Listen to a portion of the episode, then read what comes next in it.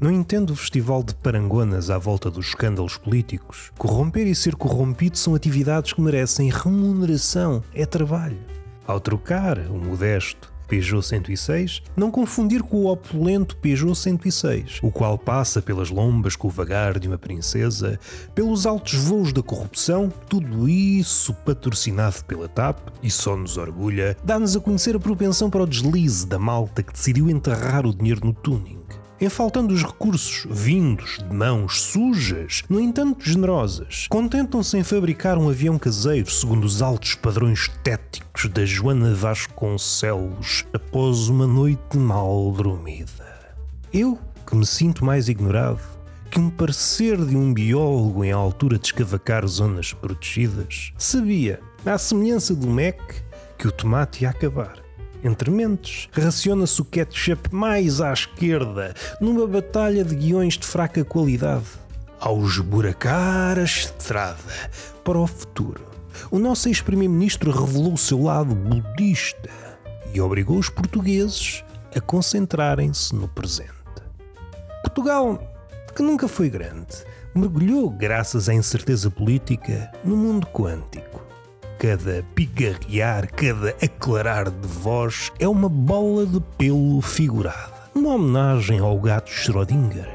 Em termos mais provincianos, o político podia socorrer-se de uma verdade absoluta.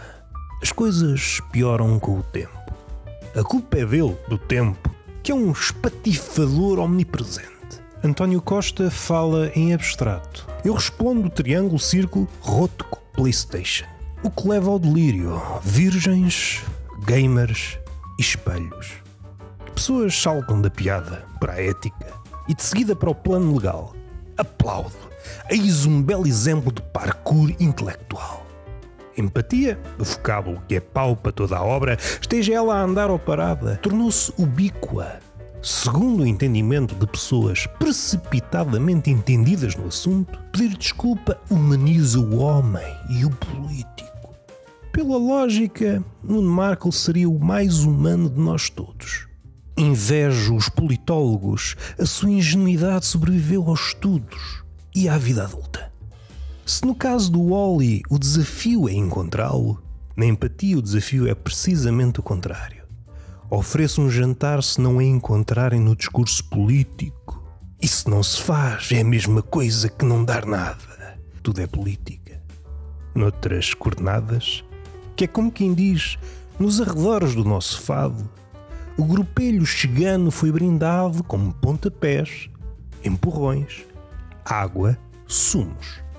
Em Portugal chama-se isto protesto aceso. Em África, ajuda humanitária.